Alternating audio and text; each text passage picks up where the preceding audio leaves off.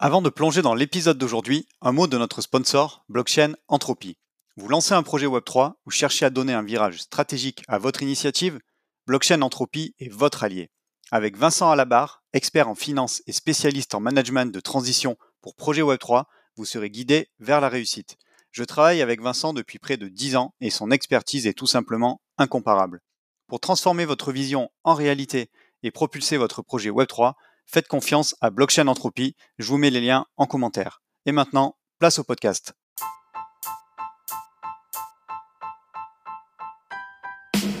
Nous, concrètement, en fait, euh, bah voilà, je l'ai dit, ça a commencé comme un projet de scalabilité. donc, on a cette euh, solution qu'on a mise en, enfin, sur laquelle on a fait beaucoup de recherches, qui est de, réussir à, à, paralléliser la création des, des blocs. Donc, c'est vraiment le paradigme classique en informatique.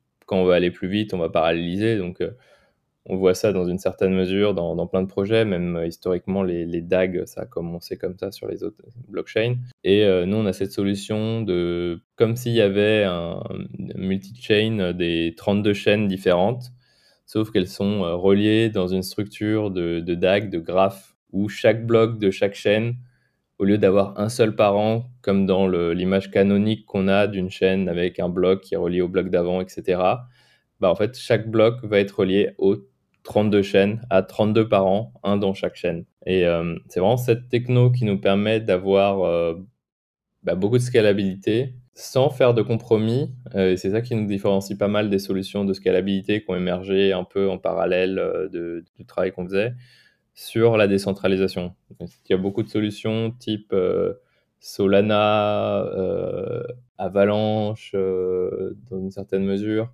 Phantom, qui ont émergé où en fait, si on regarde, euh, ils s'appuient sur des algorithmes qui vont un peu moins être euh, decentralization friendly, qui vont nécessiter euh, un hardware assez performant et du coup le nombre de nœuds va être limité à dessein parce que l'algorithme ne fonctionne pas très bien quand il y a des, des dizaines, de, enfin plutôt des centaines, voire des milliers de nœuds.